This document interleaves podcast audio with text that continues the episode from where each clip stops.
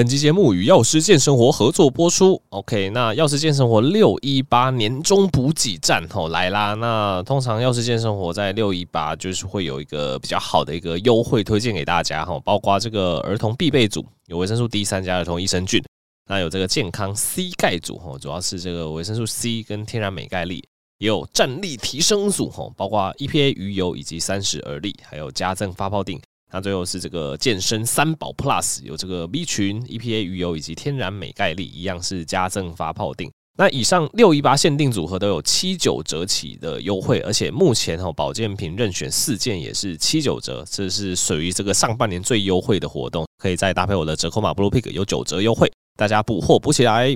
好的，那呃基本上我前阵子哈去了韩国一趟，我想说可以跟大家分享一下我的这个首尔行哈，因为。我相信很多人去过日本啦，但去过韩国，但韩国对台湾人来讲也是一个呃相对容易方便旅游的一个选择哈。但是根据我的这个抽样调查，我身边去过韩国的朋友就比较少数一些些。那我这次去韩国这个行程还蛮赶的，我只去了四天哈，因为我工作性质的关系，之前也跟大家解释过，所以我没有办法一次请非常多的休假哈。这次是。刚好有这个拍摄行程哈，然后又刚好去韩国一趟，所以花了四天的时间。我是去首尔。那老实说，呃，韩国对我的感觉哈，老实说跟台湾，特别是跟台北比较像一点点。去日本哦，你就完全有那种去异地旅游的感觉，因为就是很不同的文化，而且重点是商店哦，大家都知道这个日本商店早早就关门了，常常七八点之后，这个就会路上黑漆麻乌的，其实没有什么商店开啊，顶多剩下一些居酒屋，所以。怎么讲？去日本旅游的那种感觉，就晚上就有一种清幽感哦，你会觉得自己好像真的到外地去旅行。那首尔它其实跟台北蛮像，它其实有这个夜市，就是我们是住明洞哦，明洞是一个非常热闹的一个地方，几乎你可以想得到的一些呃韩国比较有名的一些店哦，可能在明洞都有分店。那明洞还有这个很热闹的明洞夜市哦，也开到这个可能接近这个午夜十二点，然后其实接近这个十一点、十二点，路上都还很多人。非常热闹，那自然我觉得也是相对比较不需要担心的吼。那所以整体那种呃不夜城的感觉就跟台北比较像一点点。当然，跟台北最主要的差距，我觉得首尔的国际观光客非常非常的多哈。我觉得这也是韩国近几年应该是有非常积极的在发展观光旅游。那当然也可能跟所谓的韩剧 非常的有名哈。有些人可能看完韩剧会想要去。韩国一趟，我觉得可能都会有关系哈。总之去完韩国一趟，就会觉得说，在观光这部分，我真的觉得台湾会需要加强的点啦。因为基本上在首尔哈，你就算不会韩文哦，然后你也是可以生存，就是你会基本的英文就可以沟通，就可以生存了。你就会觉得说，哎，真的首尔的人比起日本人，大家就是非常敢讲英文，英文普遍不错。不管是店员哦，路边呃，可能就是像我们在乐天超市买东西，就还会有那种乐天超市的阿伯哈，那个真的是路人。跑过来，然后用呃很破烂的英文夹杂着这个韩文跟我们说啊，这个你要多买一个啊，买一送一啊，很好笑。反正，在首尔就是你只要会一些英文，最基本的英文，基本上就可以简单的沟通点菜啊，基本上都不是什么问题。我觉得那边国际观光是非常的发达。那这次去有几个呃比较印象深刻的景点是可以推荐给大家。基本上我是住在明洞，那住在明洞，我觉得。呃，基本上去首尔玩，很多人会住在弘大，那也有蛮多人会住在明洞啊。我自己觉得住在明洞，明洞比较靠近首尔车站，我觉得住在明洞比较接近首尔的正中心，它还蛮方便的吼。不管是你要坐地铁到各个地方，或者是它本身的便利程度，你要去逛街吼，这个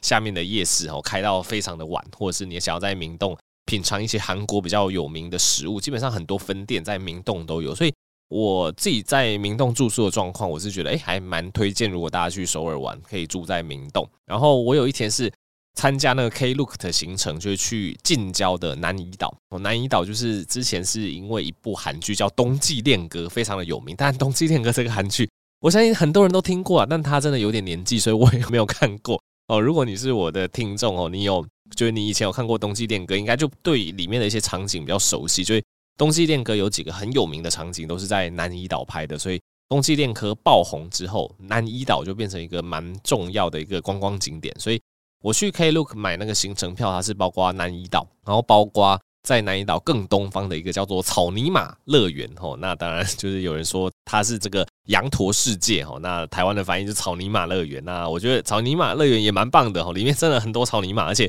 数量超多，韩国的草泥马超级有型哦，每一只草泥马真的外形都是精心设计，有这个 C 罗的发型有没有？而有些就是反正头发很有型，或者是身体很有型，或者是尾巴很有型，每一只草泥马的造型都不一样。好，然后就是呃一开始就是还有这个草泥马的奔跑秀哈，从这山坡上冲下来，冲向你，然后跟你要一堆食物吃，然后整个乐园蛮大的，其实有点像是一个呃半山腰上的动物园哈。除了草泥马哈，有一些禽类啊，一些老鹰啊，然后一些就是呃羊啊、兔子之类的可以看，还蛮有趣。然后那个行程就包括草泥马乐园，然后包括南怡岛，然后包括江村的铁道自行车哦，江村铁道自行车，反正它也是一个蛮有名的观光景点。它就把一些荒废的那个旧有的铁道，然后上面都变成说就是是两人或四人座哦，你可以用类似踩自行车的方式，你只要动脚哦，动脚在踩踩的时候，那个那个小车子哦，它就是会沿着这个轨道哦，那就是有点像是绕一圈的行程，而且过程中经过每一个隧道。它又都有非常美的景哦，应该说有些景是人工景哦，但是就很有创意。那有些是自然景哦，特别是呃有一段路哦，我们在左边骑这个自行车沿着铁轨前进哦，右边就是这个大河，然后就是看过去就是这个山峦哦叠嶂的那种感觉，我觉得非常的美啊。所以呃，大家如果去首尔玩哦，如果玩个四五天的行程，你可以安排一天近郊哦，就我刚刚讲这种 Klook 或 KK Day 的行程哦，通常就是包括南怡岛，包括像是什么。草泥马乐园，包括这个铁道自行车，有些会去什么小法国村、小意大利村，那个我就看图片，我就没有什么兴趣哈，我就没有选那个。所以你可以安排一天近郊的行程哦，以免自己在首尔一直都在逛街。因为首尔的逛街，当然你很喜欢 shopping 的人应该会很兴奋哦。因为我之前有听古埃的节目，古埃也是跟他一家人跟他老婆去韩国，古埃他自己在节目中他就觉得韩国很无聊，然后他老婆就觉得很有趣。我真的觉得真的是因人而异。如果你是很喜欢韩国的彩妆啊、衣服啊，哇！你去韩国真的会疯掉哦，因为他们就是很多那种东西。但是如果你是相对来讲比较没有兴趣，或者是对，因为男生普遍来讲可能就比较没有 touch 这一块，或是你比较不感兴趣的女生，你可能去到第二天、第三天，一开始可能有新鲜感，但第二天、第三天都是看到同样的逛街的东西，你可能就会觉得开始有点呃重复了哦。所以这时候安排一些这个近郊的行程，我觉得像南怡岛哦，骑自行车，或者是这个草泥马乐园就。蛮有趣的哦，所以以上是我这次去这个韩国我觉得比较印象深刻的景点，供大家参考。那呃，为什么会讲到韩国？因为其实也包括一些知识点哦。因为我在韩国二确，二次确诊了哦。那我一确的时候有拍影片跟大家分享嘛，那个时候就是非常典型的 COVID-19 的症状。一确的时候我就是发高烧。我就全身酸痛吼，那非常严重的这个流鼻水，那甚至咳嗽的症状还拖了一两个礼拜吼。那总之我之前有拍过一阙的影片给大家在 YouTube 上做参考，很多人看了那一部影片也觉得哇，对他帮助很大，因为很多人后续都确诊了嘛。那老实说，我这次在韩国二次确诊，我的症状就轻非常的多，甚至一开始我还以为是一般感冒。我知道现在很多人要么第一次确诊，要么二次确诊，我身边的人还有三确四确的吼。为什么现在在？台湾 COVID-19 大爆发，你已经就是很难完全去防范了，因为很多跟我一样二确的人，他可能症状他并不如一确那么严重。当然，我还是说这个因人而异。我也有听到案例是说，他一确很像感冒，就二确发高烧，也有可能其实跟不同的病毒株有关。哦，那以我的案例来讲，我的二确，我在韩国的二确，老实说，我的症状呃算是跟第一次比起来非常的轻微。我这一次二确是什么样的症状呢？其实我。抵达韩国第一天就怪怪的，所以我还是有怀疑我是在台湾得到才过去韩国，但 whatever 没关系。总之我一开始就觉得喉咙有点怪怪的，而且喉咙也不到说真的很痛，哦，会让你觉得说哇，这个撕心裂肺的痛，这一定是 COVID。没有，你只觉得说啊，这就个烂病毒，应该就是个烂感冒，让我喉咙有一点怪怪的感觉。然后喉咙怪了一两天之后，其实喉咙那个怪感、那个痛感就消失了，也没有什么痰。那紧接着第三天开始疯狂的流鼻涕。流鼻涕流流流，我就觉得这就是感冒啊！对，感冒不就是喉咙痛、流鼻涕吗？轻微咳嗽不就这样子吗？我也没有发烧。那为什么我会意识到自己是不是有可能确诊？是因为我鼻涕流，就到第三天、第四天的时候，尤其到第四天，哇，那个鼻涕共共老，流到第四天晚上，我在韩国，我就觉得天哪，我闻不到味道了！天哪，这不就是 COVID-19 所谓的嗅觉失调吗？就是我第一次确诊的时候，我其实没有什么嗅味觉失调，我相信是流鼻涕的关系，因为真的是。流到我一直擦，擦到我那个鼻子前方都破皮了，你就知道那个流鼻涕是非常夸张。我吃再多的抗组织胺都压不住哦，就是一直流，一直流，流到第四天晚上，我就觉得天啊，闻不到东西哦。那个时候买了很好吃的韩国炸鸡来吃，结果吃炸鸡完全吃不出味道。那个时候真的觉得天呐，太可惜了。就是你知道，我靠我的味觉，我是可以知道说这个韩国炸鸡多么的好吃哦。就是那个是一个什么 BHC 炸鸡吧，我就点那个 BHC 炸鸡，我朋友帮忙点的，然后蘸那个酸奶酱。我朋友就说哇，那个酸奶酱多好吃，多好吃。我就那个点那个炸鸡蘸那个酸奶酱，一口咬下去，你就会知道说这个炸鸡非常非常的好吃。但是我闻不到，你就知道哇，那个感觉是非常的惋惜的，就觉得哇，竟然错过那么好吃的东西，就光是靠味觉。我就知道这是个好吃的东西，但是我完全闻不出什么起司味，闻不出酸奶味，甚至连鸡肉味我都闻不到。我只能用味觉去跟我说，哇，这个酥酥脆脆的东西真是好吃哦。总之就是到那种状况，我才觉得说真的怪怪的。一般感冒我应该不会流那么夸张的鼻涕。然后我后来就隔一天我回国，回国之后我搓快筛，我就是非常非常强的阳性这样子。那总之回国之后。我的鼻涕也慢慢止了，我的嗅觉也慢慢恢复了。所以虽然说我有嗅觉失常的一个状况，但是它大概就只持续了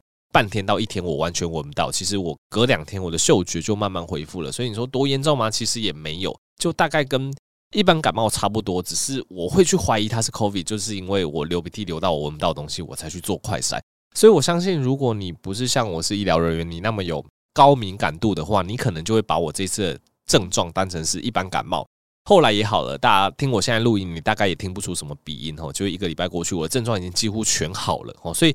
呃，我觉得就是蛮难得啊，在韩国二确的经验分享给大家。所以顺便跟大家讲说，其实现在 COVID-19 真的很难防，因为你周遭的人，你以为是小感冒，你以为他只是感冒在那边流鼻涕的人，他都有可能是 COVID-19 哦。因为现在 COVID-19 它就是变种嘛，所以变种到最后它的毒性越来越弱，而且很多像我们这种可能一确。二确的，他再次确诊，其实他的那个症状都不一定会像一确那么的典型，他可能真的就像小感冒而已。所以在这种状况下，很多人只要不做快筛，对，不快筛就不确诊吧，你也不知道他到底是确诊还是他就是小感冒，所以真的很难防啦。所以最近我的诊间这个 COVID-19 的病人真的是大爆发，就跟全台湾的疫情一样哦，就是确诊的人以前很多还没确诊的人都现在都确诊了。以前一确两确，隔一段时间没确诊的人，现在也二度或三度确诊了。我觉得就是保护好自己，但是也不用太过于担心，因为所以之前这个黄崇医师有讲过，或者是其他的这个呃医学专业人士也讲过，其实未来每个人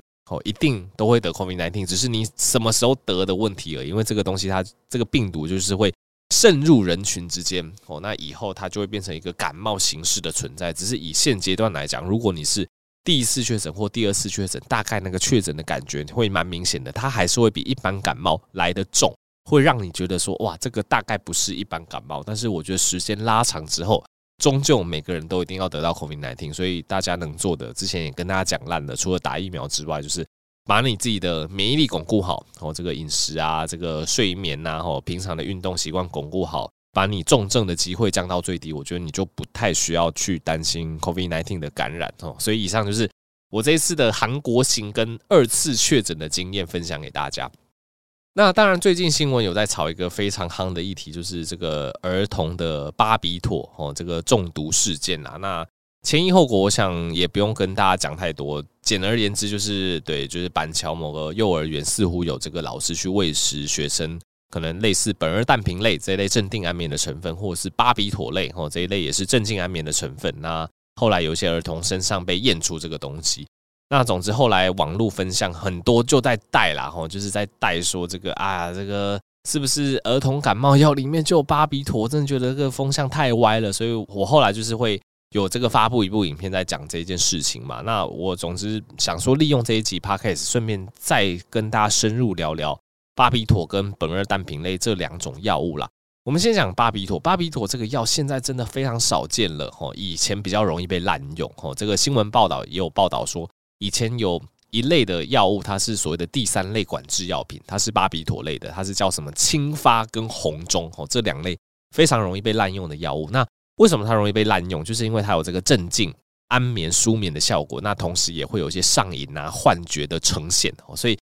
清发跟红中这一类巴比妥药物，在可能几十年前比较容易滥用，但后来就发现这一类药物这个成瘾性太大哦，危害性太强，所以这一类药物其实现在都已经没有药厂在生产了哦。那巴比妥类的镇静安眠的效果，也慢慢的被所谓的苯二氮平类，我们后续会讲到这个药物所取代。所以简单来说，巴比妥类的单方药物现在市面上已经非常少见到。你现在比较容易会看到的巴比妥类药物，反而是用在孩童的癫痫哦，因为就是所谓的苯巴比妥 p h e n o 巴比妥的这个药物。p h e n o 巴比妥这个苯巴比妥类这个药物呢，它是第四级的管制药品。那它其实是用在一些比较难治的儿童癫痫，或者是一个月以内的新生儿癫痫。其实苯巴比妥都是一个非常好用的一个抗癫痫的药物哦。所以当然我们是说药即是毒，就你把它当成合理的状况使用，它就是药物；但是你把它当做不合理的状况使用，它可能就是毒品。所以，像我觉得 phenobarbital 苯巴比妥，它就是一个很经典的例子。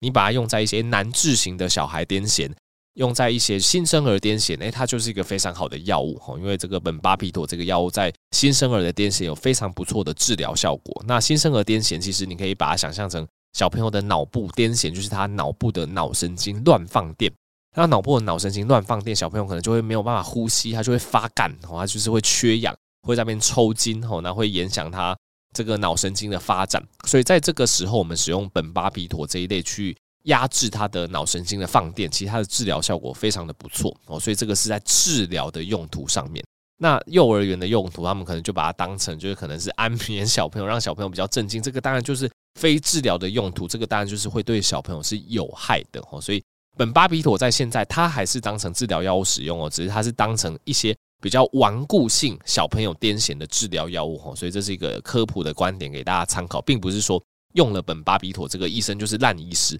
而是在某些特定的癫痫，苯巴比妥还是有它非常重要的一个角色在这样子。不过讲到苯巴比妥，也想到二零一六年的一个新闻，这也是我在就是查看相关的一些知识点上发现的。总之，二零一六年有一个新闻啦，哈，就是高雄哦有一个呃，我不知道是不是儿科诊所，总之。高雄有一个医师，他自称哦，他是专门治这个小朋友肠绞痛的这个权威医生。小朋友的肠绞痛，相信对于很多父母来讲都是呃非常困扰的，因为差不多可能新生儿到这个六七个月中间吼，可能都会发生一些我们叫做肠绞痛的现象。什么叫做肠绞痛？肠绞痛就是小朋友大部分啊典型表现，就是小朋友会在半夜哦，就是会不明原因，可能就是哭闹起来。那这时候就会惊醒家长嘛，家长就会醒来，那家长就这时候就可能会必须要去安抚小朋友哦，跟小朋友说不要怕，小朋友乖乖呀。总之就是要安抚小朋友之后，小朋友可能才会再顺利入睡。那大人因为每天当时半夜可能都会被吵醒，所以其实如果小朋友太常在半夜发生这种所谓的肠绞痛，对大人来讲就是非常痛苦哦，因为就是睡眠剥夺嘛，会非常的累呀，所以就很想要医生去医治好这个疾病。但老实说，儿童特别是这种新生儿的这个肠绞痛，虽然说我们的名词叫做肠绞痛，可是大家要有一个概念，其实肠绞痛并不是小朋友真的肠子出了问题哦。其实我在医学生时代有听过一个教授的演讲，我觉对那个演讲印象蛮深刻的。他的一个论点就是，其实婴儿的肠绞痛，他并不是真的身体生病了，那个只是。对于需要安抚，就是他需要家长的抱抱，他需要安抚的一个表现而已哦。因为其实针对这一类肠绞痛的小朋友，我们去做什么呃，譬如说肚子的检查、肠胃的检查，其实老实说都抓不出什么问题。你发现小朋友白天他饮食还是照吃，他的体重还是照长，我觉得他的营养吸收、他的肠胃问题是没有什么问题的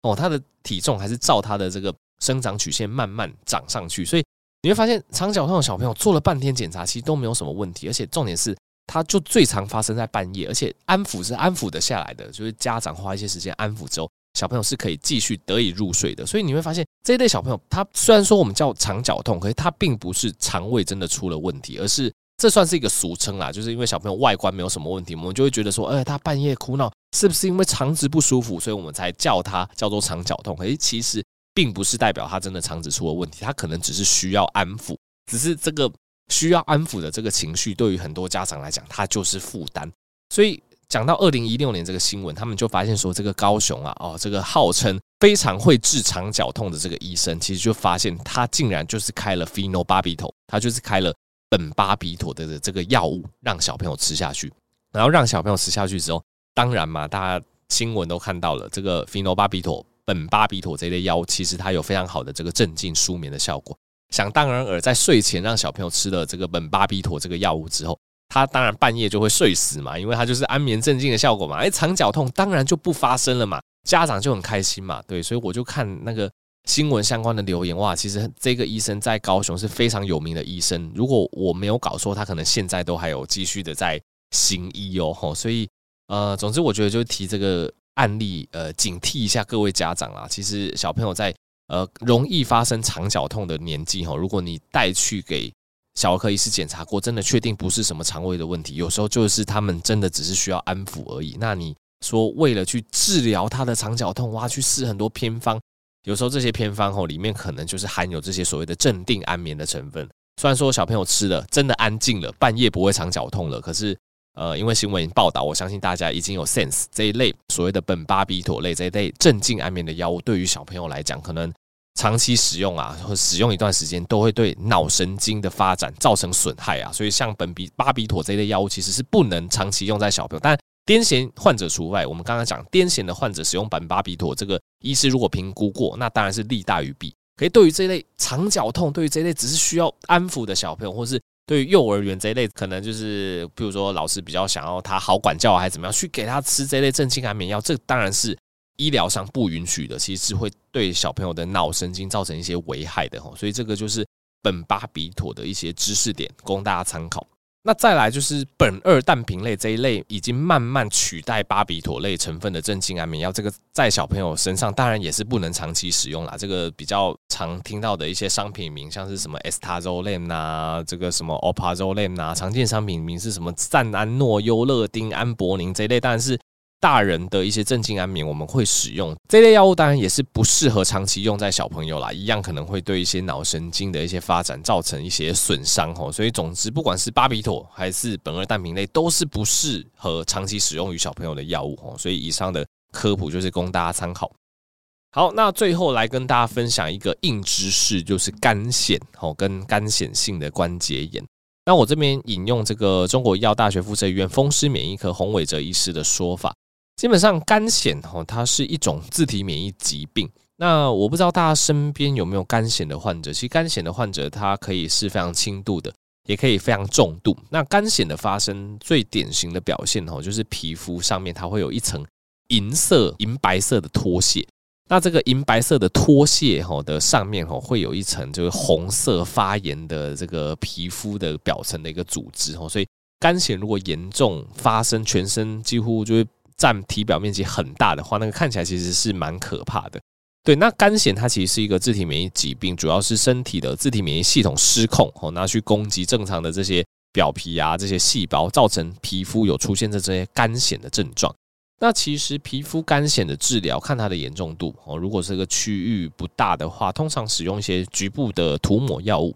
哦，例如说维生素 D 的衍生物哦，例如说 A 酸。哦，例如说类固醇等等，这些都是临床上我们可能会使用，就是针对这个干癬的治疗药物。但是干癬比较麻烦的是，有些人干癬很严重，哇，它占的体表面积很大。那当然除了擦的药物之外，你可能就会变成需要使用一些系统性、全身性的口服药物，通常是一些免疫调节的药物。那干癬另外一个比较麻烦的点是啊，其实干癬跟关节发炎是有蛮密切的关系的哈。通常肝血的患者如果有肥胖，如果他的患部的面积比较大，或者是这个干癬啊，它出现在皮肤的特殊部位哦，例如说指甲，例如说头皮，例如说腹股沟，例如说手肘、膝盖或脚踝这些地方，如果你符合这些条件，那这些患者未来至少有四成哦会发展成所谓的干癬性的关节炎。那其实九成的干癬性关节炎的患者，他是一开始先有皮肤症状，那后来才出现关节问题的。所以意思就是说，如果你是干癬的患者，你要特别注意说你的这个关节有没有开始有一些红肿、热痛的状况。如果你的干癬是在治疗中，后来你真的发现说，哎，全身的关节开始有一些肿痛不舒服，你要赶快回诊哦，去跟医生确认一下，哎，你是不是干癬？后来并发所谓的干癬性的关节炎。那干癬性的关节炎跟干癣一样，其实都是因为自体免疫导致的哦，都是因为你体内的免疫系统哦不正常的运作，去攻击你的皮肤就变干癬，去攻击你的关节就变成所谓的干癬性的关节炎。那干癬性的关节炎它分成五种亚型哦，包括所谓的不对称的寡关节炎，包括多发性的对称关节炎，包括远端的指关节炎，包括中轴的关节炎以及破坏性的关节炎。总之。如果有干癬哦，你有干癣在治疗，我是特别要建议说，哎，你要特别注意说有没有一些关节的症状出现。如果有关节症状出现，一定要赶紧回诊去接受进一步的治疗哦。那我们刚刚讲，其实呃比较轻微的干癣，可能用一些皮肤的擦拭药物。但是如果是比较广泛性的干癣，或者是已经引发所谓的关节性的关节炎，那就比较需要所谓的系统性的治疗。那当然，系统性的治疗，这个口服药物也是越来越多元啦。哈，除了就是有所谓的 DMARD 的，就是一些疾病调节的一些免疫调节药物之外呢，对，其实目前也有越来越多的所谓的生物制剂啊，或者是小分子的标靶药物可以选择。那例如说，如果皮肤干癬较严重啊，相关的选择，例如说什么介白素十七受体 A 的阻断剂啊，或者是介白素十三受体阻断剂等等的一些标靶治疗药物，其实治疗效果都不错。那呃，我做个总结啦。总之，干癣它是一个皮肤的一个自体免疫疾病，皮肤上可能会出现一些银白色的脱屑哦，那上面会有这个泛红的皮肤。那如果是轻微的话，基本上皮肤科医生会用一些局部的擦拭药物先治疗看看。那一旦这个干癣这个越发越多，它占有一定的体表面积以上，可能会开始进入一些可能口服药物啊，这个全身药物的治疗效果会比较好。那有干癣的患者，你要特别小心，之后会不会并发所谓的干癬性的关节炎，可能就是。这个关节会有开始一些红肿、热痛、肿胀的状况哈。那现代医学对于这些比较严重的干癬或是干癬性关节炎，除了比较传统的，就是比如说擦的药物哈，或者是这个口服的免疫调节之外，现在也有越来越多标靶药物哈，这个小分子的一些药物哈，都可以当成这个治疗的选择哈。这个治疗武器越来越多样，大部分的干癬患者哈，在这一类多样武器的控制之下，其实也都可以控制得非常好，所以。真的有干癬，就不利于赶快求医和及早接受治疗。大部分的干癬都可以控制得不错哦。好，那这集就到这边啦。喜欢这一类医学知识的分析，吼，就是欢迎订阅我的苍蓝鸽 Podcast，那并把这个 Podcast 频道分享给更多人知道。吼，那也可以支持我的药师健生活保健食品，输入折扣码 Blue Pick 有九折优惠，可以支持我的线上课程。那目前苍蓝鸽 Twitter，吼，大家去 Twitter 搜寻苍蓝鸽就可以找到我的界面，也是非常努力的在更新。吼，也欢迎大家多多支持。那我们就下集再见喽，大家拜拜。